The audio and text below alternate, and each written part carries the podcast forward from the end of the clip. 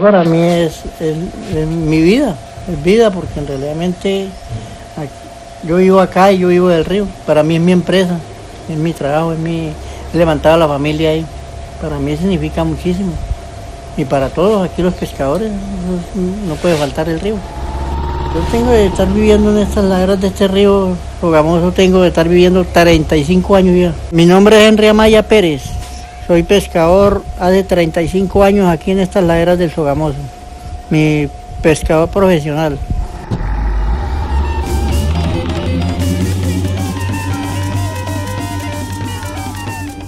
¿Qué es el río? Es empresa, es comida, es trabajo, es vida, como lo dice don Henry un pescador de la cascajera. El río es un ecosistema lleno de conexiones asombrosas que aporta muchos beneficios a la humanidad. Sin embargo, a veces lo extraordinario ante los ojos del hombre se vuelve paisaje y perdemos la capacidad de asombro que tenemos desde que somos niños. ¿Por qué no mantener la rutina de lo sorpresivo?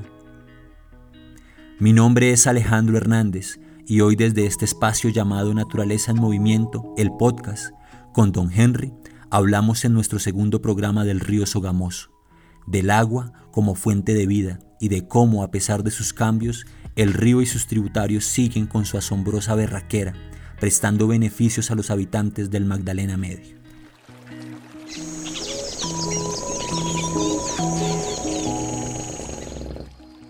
Las faenas de pesca en el Magdalena Medio no tienen horario, no son las típicas de las crónicas de los reporteros que cuentan cómo todo empieza en la madrugada.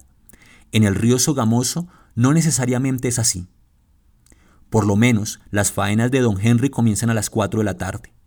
Mientras su esposa le ayuda preparando la comida que él llevará para la larga jornada, don Henry, después de almuerzo, comienza a listar su equipo de trabajo. Remienda su atarraya, alista el hielo, llama a su socio para la faena, define el punto de encuentro y listos, para la lancha. A las 4 en punto arranca su faena, esa que le va a llevar toda la noche y que terminará con las primeras luces del amanecer. A las 4 de la tarde arranca uno a su faena, toda la noche por allá, pesca un rato, va hasta medianoche, se recuesta, descansa, acuesta por ahí en una, alguna rancha o si no pone un cauchito y duerme uno por ahí dos, tres horas y vuelve y se levanta otra vez hasta que aclare. Y ahí ya llega uno aquí a las 6, 7 de la mañana con el pescadito que coja, uno aquí a estripar, a hielar o a vender esa es la, función que se hace siempre. Para don Henry, así como para la mayoría de pescadores de la región, las mejores faenas eran las de antaño. La que él recuerda fue en 1986, y así la cuenta. Hermano, hay un compra esta noche al otro lado, vámonos a hacer la barrera. yo, listo, vamos, estábamos, estábamos por aquí en una ranchita, ¿no era aquí? Entonces dijo, vámonos. Entonces él había traído un, un amigo de por allá de Bucaramanga. Entonces el amigo dijo, ¿me llevan? Y claro, ya vamos. Una canoa grande, ya teníamos motor. Llevamos al viejo ahí en la canoa. Cuando hicimos aquí abajo nunca en el primer lance. Eso nunca se me olvida. Ese señor se botó de la canoa. Se botó de la canoa y eso volaba, pescaba lado y lado. Yo no, y se me paraba en atarraya y yo le decía, mano, no se me suba en atarraya porque tengo que pararle el copo para que no se me enríe tanto el pescado. Y ese viejo todo loco me ha dicho una cosa que nunca había visto, él nunca había visto eso, pero loquísimo. Bueno, sacamos la atarraya y se salieron como unos 150 pescados de ese solo lance. Vamos hasta un punto que llama el balso, el último lance. Mi hermano, hagamos aquel lance. Nos tocó entre los tres coger la atarraya y Orillala. Orillala de la rumbe pescado que va así alto, como de aquí así. Así entonces la rumbe pescado. La tarraya cuando cayó, ¡oh! cayó encima del pescado. Ahí llenamos la canoa, le metimos 1400 pescados a la canoa. Y esa noche, no me olvidaron que es una cosa pero impresionante, es que eso nunca, nunca tiene comparación por la de ahorita. Esa es mi faena más hermosa que haya hecho. Pero, ¿1400 pescados? ¿Serían todos bocachicos? ¿Qué tipos de pescados pudo sacar don Henry? Son varios los peces que son importantes en la pesca del río Sogamoso.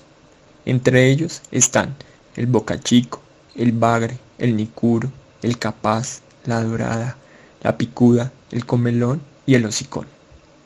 Estos animales comparten algunas amenazas, entre ellas está la sobrepesca, la contaminación y degradación continua de los sitios que habitan, la interrupción de sus rutas migratorias y la pérdida de los lugares en que se reproducen. La relevancia del bosque ripario, así como de las ciénagas y quebradas, es alta, y se ve que son sitios que proveen las condiciones adecuadas para que los peces recién nacidos crezcan o que contribuyan al crecimiento de otros organismos de los cuales los peces se alimentan. Como concluye Juan Gabriel, el río necesita de los bosques. Y eso también lo reconoce don Henry, que recuerda que, así como ha cambiado el río, han cambiado los bosques.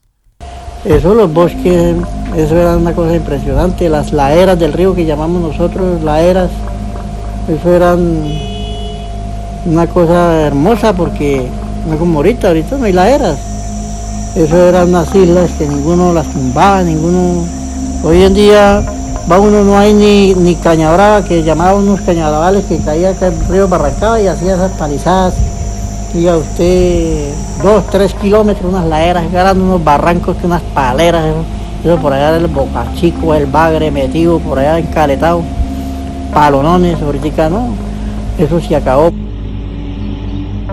El bosque ripario es fundamental para los peces y sus poblaciones, ya que además de aportar alimentación de ellos, con las hojas, raíces y troncos que pueden ser aportados por este bosque, se crean lugares adecuados para que los peces se puedan reproducir o que puedan servir de refugios para el crecimiento de las crías recién nacidas. Y sí, hay peces que son vegetarianos o que su alimentación dependen de los bosques. Como les acabo de decir, estas raíces, troncos y hojarasca que hay en las quebradas y caños, además de servir de refugios para los peces, también sirven para que otros animales crezcan como pequeñas larvas de insectos, las cuales son un alimento usual de muchos peces. La pérdida de bosque, sí, claro, de la pesca, porque es que era donde se encaletaba el pescado y se, se, escondía y no se dejaba agarrar. Y era donde se escondía el pescado grande y el, pescado grande era el mayor reproductor. Cuando eran las rebajas y fue madre se iba de pescado aquí para abajo roncando y unas bocachicas de dos y tres libras. De sacaba usted casi dos libras de huevo y ese pescado cuánto huevo no ponía pero ahorita sale aquí el pescado y no tiene dónde esconderse. Entonces todo el mundo lo mata el pescado más grandecito va porque va para afuera. Claro eso acabó porque las laderas se acabaron los bosques acabaron esas pescas de antaño ya no se ven el río, los bosques y los habitantes cambiaron. Algunos como don Henry decidieron quedarse y vivir esos cambios. Pero la naturaleza es sabia y tiene capacidad de recuperarse. Sigue produciendo semillas para que los bosques de ladera crezcan y así se formen los criaderos de pescados que con el tiempo lograrán las tallas de ensueño. Eso sí, como bien lo dice don Henry, la naturaleza necesita ayuda. Hace 35 años estoy pescando y viviendo por acá estoy oriendo ya de estas laderas de Sogamoso. Tengo experiencia, he vivido lo bueno, estoy viviendo lo, he vivido lo bueno, he vivido lo malo. Y ahí vamos, gracias a Dios. Y, esperando que se componga esta vaina, que la pesca sea mejor, que cuidemos el medio ambiente, que tenemos que cuidarlo ahorita, nosotros los pescadores ser conscientes del pescado pequeño, soltarlo, no agarrarlo a bregar a pescar artesanal, no a pescar con tramayo tan finito, todas esas cosas. Que necesitamos cuidar la, empresa nosotros, que es las aguas del río Sogamoso, las ciénigas, los criaderos de pescado.